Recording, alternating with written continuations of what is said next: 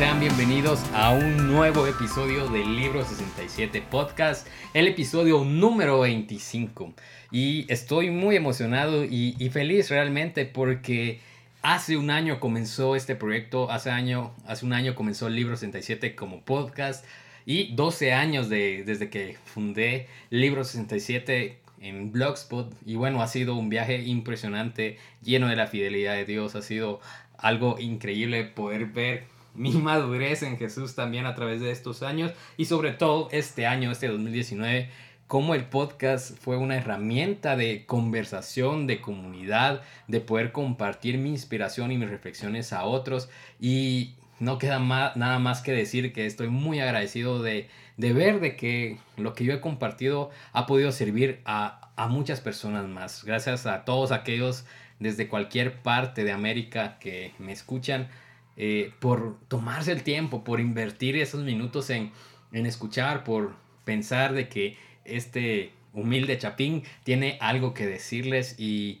y, bueno, mi compromiso es de que este 2020 podamos ser aún más constantes, aún más perseverantes, aún más buscar la inspiración de Dios y poder seguir conversando acerca de cómo nosotros somos ese libro abierto que habla de Jesús en nuestra generación. Nuevamente, si estoy, si ustedes necesitan algo de mí, estoy para servirles y, y no queda más que decir una vez más, gracias.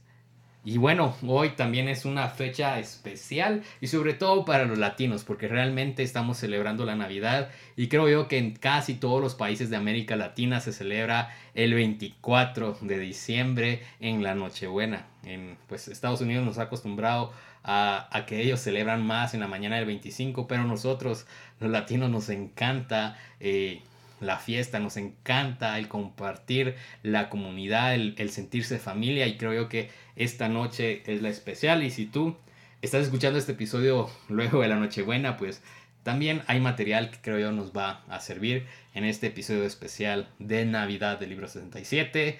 Y bueno, no hacía falta otro episodio navideño, pero acá va el mío también. Y casualmente en los últimos días los cristianos creo que hemos comenzado a hacer noticia por algunas situaciones que se han dado en, nuestra cultura, en el mundo. Y creo yo que la que más polémica ha despertado fue esta película que la productora Bactor eh, publicó en Netflix eh, hace unos días, en donde han ridiculizado a, a Jesús y lo hacen ver como un personaje homosexual, parrandero y muy distante de lo que el Evangelio nos enseña acerca de él. Y bueno, esto realmente ha sido una ofensa hacia nuestra fe cristiana y mucha gente se ha levantado con bandera de guerra para decir de que no se vale, porque estoy seguro que eh, en otras religiones esto no hubiera pasado desapercibido y hubiera habido aún más manifestación eh, contra esta, esta situación. Sin embargo, más allá de cancelar tu cuenta de Netflix, eh, creo yo que los cristianos tenemos una responsabilidad y es de que, ok, estamos, quiera o no, trayendo a Jesús a escena, a este mundo que se ha estado olvidando de él. Y seguro que más de alguna persona tendrá la siguiente duda. ¿Quién es ese Jesús al que tú estás defendiendo? ¿Quién es ese Jesús del cual tú estás diciendo que lo han ofendido. Y creo yo que esta es la responsabilidad primaria de nosotros en medio de este mundo que se, que se está olvidando de Jesús, en medio de este mundo que parece que se puede hacer chiste de Él. Y bueno, para algunos, nosotros los cristianos ya no somos el primer ejemplo de, de ser unión o de ser comunidad. Basta ver la cantidad de, pelea entre nosotros mismos acerca de cuál es la decisión correcta, cuál es la mejor decisión respecto a si cancelas o no Netflix, respecto a si firmas o no estas eh, quejas que han habido a nivel mundial. Pareciera que nosotros ya no somos el ejemplo de gracia y amor y esto sí es algo que realmente debemos tener la conciencia y hacer algo al respecto. Este mundo sigue necesitando a Jesús definitivamente. Y este mundo necesita enterarse de quién es ese rey que nos salvó, ese rey que vino un día, en una noche, por primera vez al mundo y cambió con este milagro de su nacimiento al mundo para siempre. Uno de mis pasajes favoritos es Hechos 4:12 y es en ese momento donde Pedro y Juan hablaban frente al concilio religioso en Jerusalén y dicen la siguiente declaración.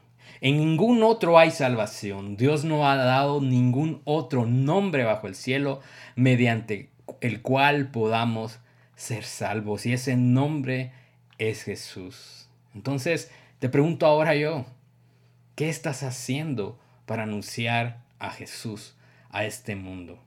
Y sobre todo, ¿cómo vas a definir a Jesús en medio de este mundo que pareciera que ya no le interesa seguir a un Dios? Pareciera de que los tiempos han cambiado, que la religión se ha vuelto monotonía, que ya no es, forma parte de nuestra vida, pero creo yo que la necesidad de seguir a alguien, la necesidad de, de pertenecer a una, y de creer sobre todo en alguien superior a nosotros, nunca deja de ser. Muchas veces van a ser simplemente que estamos adorando a nosotros mismos, estamos adorando ya no a un ídolo, sino a, un espejo, y ahí estamos nosotros guiando nuestras vidas, pero al final Jesús vino para dar salvación de esto. Y tú regresas en la Biblia y ves la historia del pueblo hebreo ves de que se parecen muchísimo a nosotros. ¿Por qué? Porque vivían en ciclos continuos de pecado. Ellos vivieron en un ciclo de, de encontrar milagros poderosos en el desierto de Egipto, pero también al llegar a la tierra prometida se olvidaron de Dios. Lo vivió Josué y en la época de los jueces, también en el periodo de los reyes. Dios les advirtió que una vida de pecado y alejados de Él traería consecuencias que al final resultaron en una esclavitud y un exilio en Babilonia. Y bueno, la época gloriosa de esos reyes que la Biblia menciona, reyes como David o como Salomón, para el pueblo hebreo solo eran recuerdos. Israel anhelaba la restauración de su gloria y sus mejores tiempos y el Señor respondió. Pero su restauración iba más allá de simplemente levantar murallas en su ciudad o nuevos territorios conquistados o el establecimiento de un reino. El problema de Israel siempre había sido el pecado y la idolatría. Y ese es el mismo problema de nosotros. Pero el Señor, nuestro Padre Celestial, decidió encargarse de esto una vez y para siempre y dar una victoria total y eterna. Y esto comenzó a través de Jesús. El pueblo de Israel buscaba una respuesta de su Dios y, entonces es ahí donde Dios envía a un profeta llamado Isaías y anuncia entre sus profecías la venida del Mesías, del Salvador de Israel, pero no solo Israel, sino del mundo. Y es entonces donde Isaías en el capítulo 7, versículo 14, nos da la promesa de que vendrá un Emanuel, un Dios que estará con nosotros, un Dios que será llamado consejero maravilloso, Dios poderoso, Padre eterno y príncipe de paz mencionaba que sería llamado así porque ese sería su carácter. Y luego vemos cómo en Isaías 61 hablan de que este rey iba a venir a restaurar todo aquello que en Israel se había perdido. Pero no iba a ser una restauración sin sangre, sin lágrimas, sin sudor. Pues este rey vendría a cumplir un, un sacrificio como lo anunciaba Isaías 53. Isaías muere y pasan 400 años desde estas profecías hasta la llegada de Jesús. Y ya hemos conversado acerca de esto y es que Israel esperaba esa venida del Mesías, pero al final no lo lograron reconocer. Hemos hablado de que, por ejemplo, había un movimiento llamado los celotes que esperaban a un Mesías revolucionario, a un héroe de guerra que iba a conquistar a los enemigos de israelitas, sobre todo al imperio romano. Los fariseos esperaban a un Mesías que sostuviera la ley a la perfección y Jesús sí lo hizo. Sin embargo, eh, su evangelio, lo que Jesús anunciaba, no fue considerado valioso por, por, por los fariseos y los estudiosos de la ley y al final consideraron a Jesús un ser despreciable.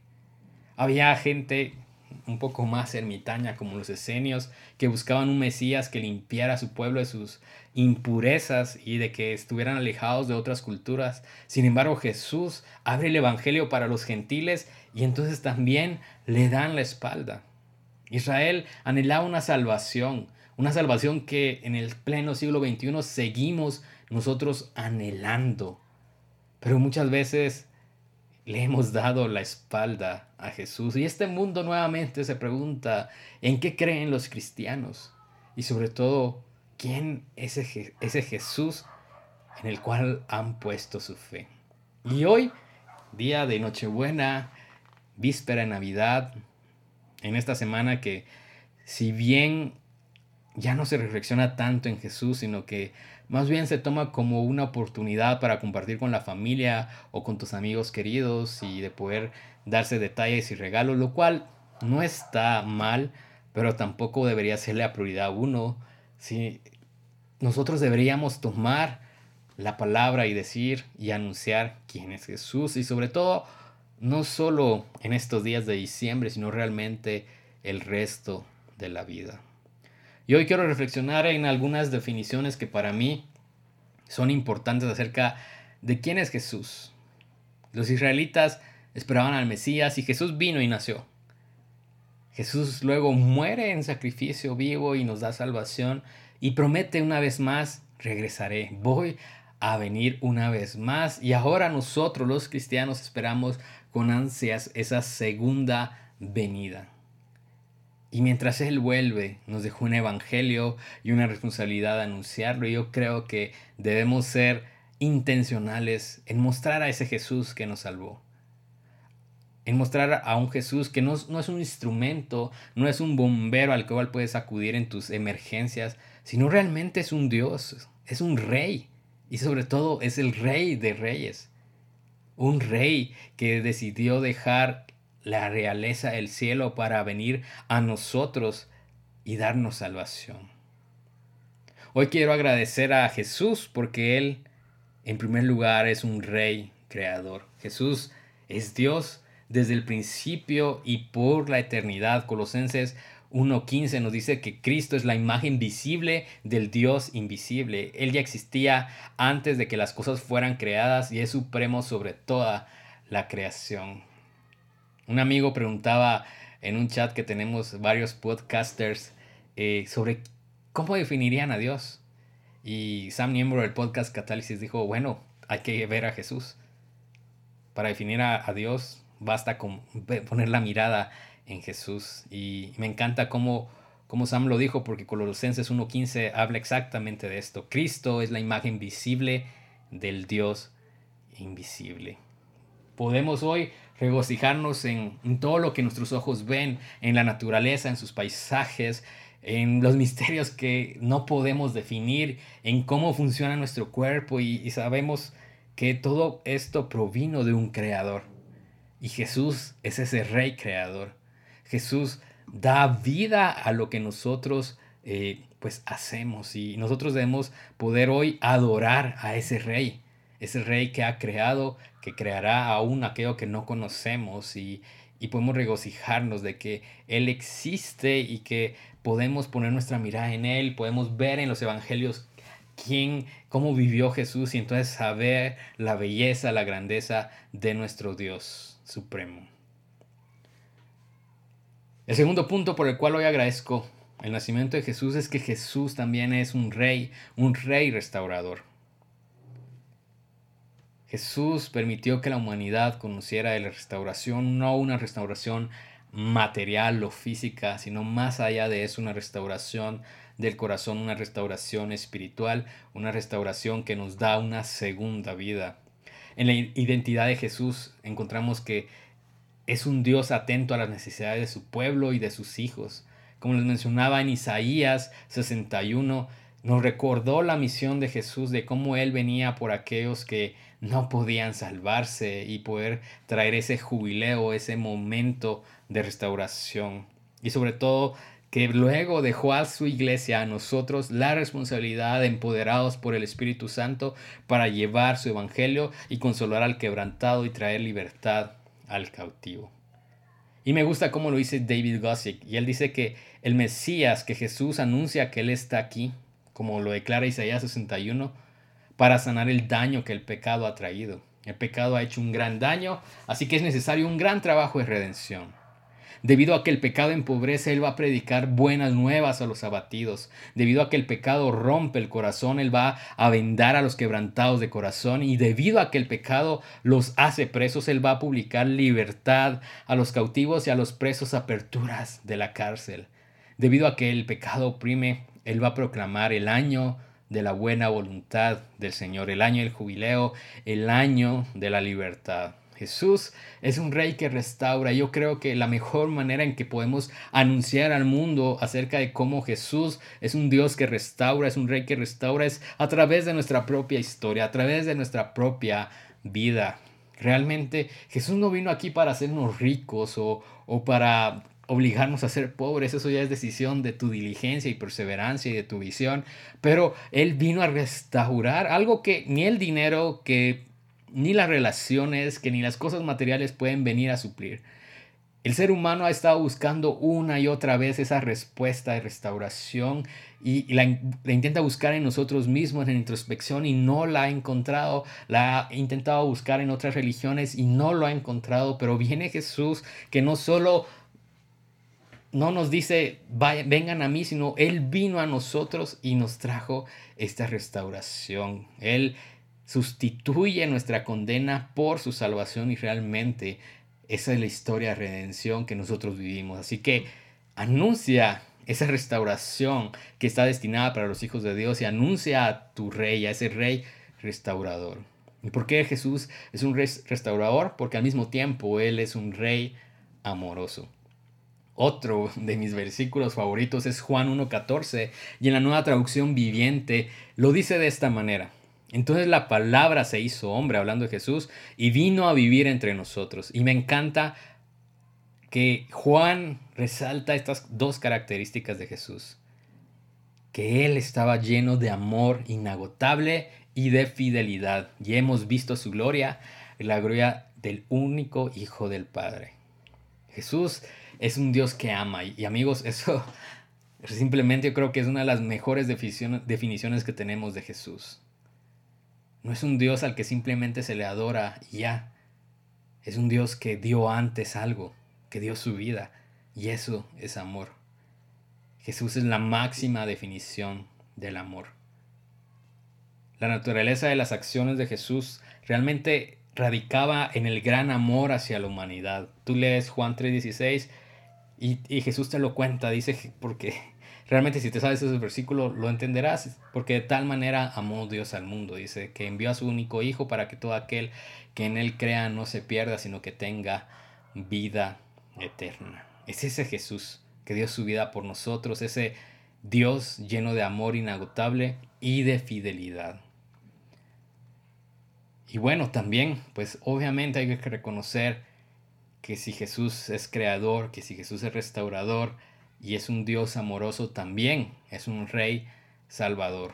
Jesús es un Dios que se hizo hombre para salvar a la humanidad del pecado y su maldad. Jesús vino al mundo para morir en una cruz, siendo el sacrificio perfecto para pagar por el pecado, tu pecado y mi pecado, por el pecado de la humanidad.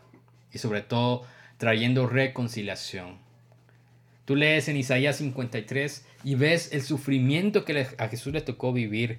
Él cargó con nuestras debilidades, Él cargó con nuestros dolores, Él fue traspasado por nuestras rebeliones y aplastado por nuestros pecados. Jesús fue golpeado para que nosotros estuviéramos en paz, como dice Isaías 53, y azotado para que pudiéramos ser sanados. Jesús sufrió nuestra condena por nuestra rebelión y fue tan grande su amor que al final resucita para anunciar que a este mundo aún le queda esperanza y que por medio de él habrá una nueva vida. Él no vino simplemente a pelear una batalla y ya, Él vino a dar su vida por nosotros. Y esto es algo que quizás para el mundo es un misterio y para nosotros no nos termina de, de traer lógica, pero en la fe nosotros podemos reconocer que sin esa salvación nada de lo que estamos predicando tendría sentido. Juan 1, del 4 al 5, nos vuelve a escribir a Jesús y dice que la palabra, que es Jesús, le dio vida a todo lo creado y su vida trajo luz a todos. La luz brilla en la oscuridad y la oscuridad jamás podrá apagarla. Así fue su nacimiento, trayendo luz en medio de la oscuridad, pero también así fue su misión, viniendo a este mundo oscuro para traer luz. Una luz que da esperanza en medio de la mediocridad, en medio del dolor, en medio de las dudas, en medio de la falta de respuestas, en medio de la ansiedad, en medio de la depresión, en medio de todo aquello que nos roba la paz. Isaías realmente es un libro que, yo te invito a que en este 2020 puedas enfocarte para estudiar en tu Biblia. Y me encanta porque anuncia a ese Mesías con gran pasión. Nosotros sabemos de que Jesús vino y esperamos esa promesa gloriosa de que Él regresará. Y es nuestra tarea entonces ir y anunciarlo. Decirle al mundo que nació un rey, que murió pero resucitó y que vendrá a reinar eternamente. Este mundo necesita enterarse de que Jesús vino por amor, que se sacrificó por amor y que regresará por el amor que nos tiene. Y quiero cerrar esta pequeña reflexión con otra reflexión de, creo yo, de la persona que, que más me influyó en las lecturas este año, que es Charles Spurgeon. Y él, pues, no estaba muy de acuerdo de celebrar la Navidad realmente. Él, en los sermones que quedaron documentados de él respecto a la Navidad, decía era una tradición romana y por lo tanto es una tradición pagana. Y como no estoy de acuerdo con los católicos, no deberíamos celebrarlo. Sin embargo, Charles Spurgeon vino y, predicó, ok, del, del sentido cristiano, del significado que los cristianos le damos a la Navidad y que es entonces ahí donde entra Jesús. Y hablando él un 24 de diciembre también eh, sobre el nacimiento del Mesías, dijo lo siguiente. Jesús salió de un pueblo pobre y despreciable, de Belén. Cuando estuvo allí no nació en la casa del gobernador ni en la mansión del hombre principal, sino nació en un pesebre. La tradición y la historia nos dice que su pesebre había sido excavado en una roca sólida Ahí fue lo colocado y muy probablemente los bueyes vinieron a alimentarse en ese mismo pesebre, comiendo el heno y del forraje constituían su único colchón. Oh, maravillosa inclinación de condescendencia, diría Charles Spurgeon, que nuestro bendito Jesús fuera ceñido con humildad y se inclinara tan bajo. Ah, si se humilló, ¿por qué tenía que inclinarse un nacimiento tan humilde? Y si se humilló, ¿Por qué tenía que someterse no solo a convertirse en el hijo de unos padres pobres y jóvenes, sino a nacer en un lugar tan miserable? Spurgeon termina diciendo que esta pequeña reflexión de dónde nace Jesús nos debería dar muchos ánimos. ¿Por qué? Porque Charles Spurgeon diría, si Jesucristo nació en un pesebre excavado en una roca, ¿por qué no habría de venir y vivir en nuestros corazones de piedra? Si Él nació en un establo, ¿por qué el establo de nuestras almas no habría de convertirse en una habitación para Él? Si nació en la pobreza, ¿no podrían los pobres de espíritu que Él sea su amigo? Si Él soportó desde el principio esa degradación, ¿consideraría a Él un deshonor venir a sus criaturas más pobres y humildes y habitar en el corazón de sus hijos? Oh, oh no, nosotros podemos recibir una lección de consuelo de su humilde origen y podemos gozarnos que no fue una reina ni una emperatriz, sino una humilde mujer la que se convirtió en la madre del Señor de gloria. A mí esta reflexión llenó de, de agradecimiento mi corazón cuando la leí, porque es cierto. O sea, Piensa en la majestuosidad de Jesús, piensa en la eternidad de su amor, piensa en el poder, en la gloria que representa su, simplemente ser y que Dios en su total inteligencia, total sabiduría, lo haya enviado a venir de una manera más que humilde, diría yo, hasta técnicamente a humillarse. Pero si Él vino a esto y no nos rechazó, ¿por qué deberíamos pensar que no va a venir a nuestros corazones de piedra? Si Él fue pobre y vivió en dificultades, que nos hace pensar que nuestra pobreza de espíritu sea algo que, a Él le, le desagrada. Qué gran ejemplo que nos da el nacimiento de Jesús. Qué gran humildad la que hay en nuestro Rey. Y luego Charles Spurgeon en este sermón del 24 de, de diciembre de allá de los años 1800 hace énfasis en otro en otra frase majestuosa del libro de Isaías y es en ese nombre, el nombre de Jesús, en ese Emanuel, en ese nombre que significa que Dios estaba con nosotros. Y creo que ese es el mensaje de la Navidad. El pueblo de Israel vivía en pecado, vivía en oscuridad, pero nació el Salvador y trajo luz para que pudieran muchos conocer realmente la vida que valía la pena vivir. En nuestra propia historia estábamos en oscuridad y Jesús vino a nuestras vidas, nos encontró, nos salvó, nos restauró y redimió y ahora vivimos una segunda vida dirigidos por su Espíritu y en medio de una luz cuya promesa dice no se agotará.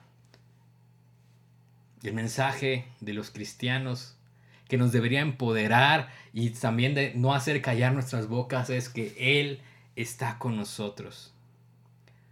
Charles Spurgeon lo diría así, Dios con nosotros por su encarnación, pues el creador del mundo caminó ciertamente sobre este globo. Dios que hizo diez mil órbitas, cada una de ellas más poderosa y más vasta que esta tierra, se volvió un habitante de este pequeño átomo. Él, que era desde la eternidad hasta la eternidad, vino a este mundo de tiempo y se quedó en una angosta franja de tierra en medio de dos mares sin límites. Dios con nosotros, Emanuel, Él no ha perdido ese nombre. Jesús tenía ese nombre en la tierra y lo tiene ahora en el cielo. Él es ahora Dios con nosotros. Hermano, Él es Dios contigo para protegerte. Tú no estás solo, porque el Salvador está contigo.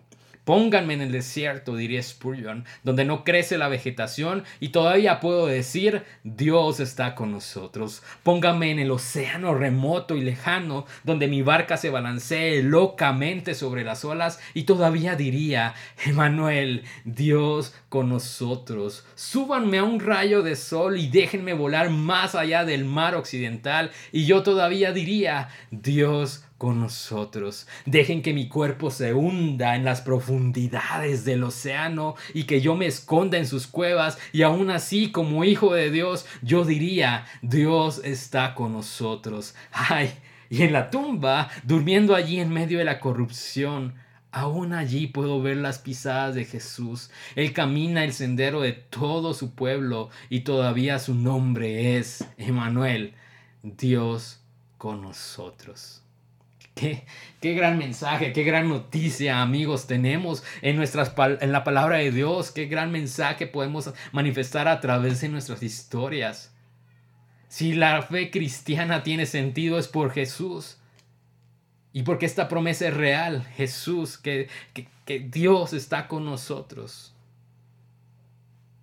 Hoy que en esta semana, estos días que estamos celebrando la Navidad, no nos olvidemos de esto porque en todo tiempo nos servirá reconocer que Dios está contigo, que Dios está conmigo, pero sobre todo, no te olvides de anunciar y de compartir ese regalo que te fue dado sin merecimiento alguno. Que Dios está con nosotros y que ha venido. Vino por ti y vino por la humanidad para ser rescatada de su propio egoísmo, de su propia sabiduría, de su falta de entendimiento.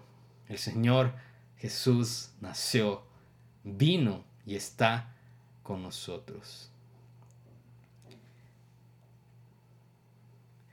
Y Spurgeon cierra de esta manera, diciendo lo siguiente. Ahora, pregúntense ustedes mismos, ¿saben ustedes lo que significa Dios con nosotros? ¿Ha estado Dios con ustedes en sus tribulaciones por medio de su consuelo a través del Espíritu Santo? ¿Ha estado Dios con ustedes al escudriñar las escrituras? ¿Ha brillado el Espíritu Santo sobre la palabra, iluminando lo que ustedes deben aprender? ¿Ha estado Dios con ustedes en la convicción, trayéndolos al Sinaí? ¿Ha estado Dios con ustedes consolándolos, trayéndolos de nuevo al Calvario? ¿Conocen el pleno significado de ese nombre, Emanuel, Dios con nosotros? No, aquel que lo conozca mejor sabe muy poco de él. Y quien no lo conoce es verdaderamente un ignorante, tan ignorante que su ignorancia no es una bendición, sino que será una condenación. Oh, que Dios le enseñe el significado de ese nombre, Emanuel, Dios con nosotros. Spurgeon hacía una invitación final de que si sabemos de que Dios está a nuestro lado, deberíamos ir y anunciarlo. Y él cerraba diciendo esto, es el misterio de la sabiduría, Dios con nosotros. Los sabios lo miran y se maravillan, los ángeles desean verlo, la plomada de la razón no puede llegar ni a la mitad de la distancia de sus profundidades. El ala del águila de la ciencia no puede volar tan alto y el ojo perforador del buitre de la investigación no puede verlo Dios con nosotros. Esa promesa es el terror del infierno. Satanás tiembla su sonido, sus legiones vuelan con presteza y el dragón de alas negras del abismo se acordará, se acobarda ante él. Dejen que venga a ustedes súbitamente y si simplemente susurran esas palabras, Dios con nosotros, se cae de bruces confundido y aturdido. Satanás tiembla cuando escucha ese nombre Emanuel, Dios con nosotros. Esta promesa es la fortaleza del misionero. ¿Cómo podría predicar el Evangelio? ¿Cómo podría doblar sus rodillas en oración? ¿Cómo podría el, misionero ir a tierras remotas? ¿Cómo podría el mártir soportar la hoguera? ¿Cómo podría el confesor reconocer a su Señor? ¿Cómo podrían trabajar los hombres si se quitaran esas palabras? Dios con nosotros. Porque estas palabras, esta promesa, son el consuelo del que sufre, son el bálsamo de su dolor, el alivio de su miseria, el sueño que Dios da a quienes ama, el descanso después del trabajo y de la labor. Dios está con nosotros. Ese es el mensaje del nacimiento de Cristo. Ese es el mensaje del ministerio de Jesús. Ese es el mensaje de la cruz y es el, es el mensaje de la resurrección y el mensaje de la promesa que algún día se cumplirá. Dios está con nosotros y esto define todo. Nos da un propósito, nos da consuelo, nos da esperanza, nos da una razón por vivir, una causa que defender, un propósito para la eternidad. Así que amigo, antes de despedirme, nuevamente te invito a que celebres, a que adores a Jesús en estas fechas y digas gloria a Dios porque Él está con nosotros. Pero al mismo tiempo, cuando el mundo te pregunte quién es ese Jesús al que adoras, tú puedas valientemente abrir tu boca, abrir tu historia y anunciar a ese Jesús todopoderoso, a ese Jesús que dio salvación, a ese Jesús lleno de amor, inagotable y fidelidad y sobre todo extender la promesa que así como está contigo, Él está también con ellos. Jesús es el Emanuel, ese Dios que está con nosotros.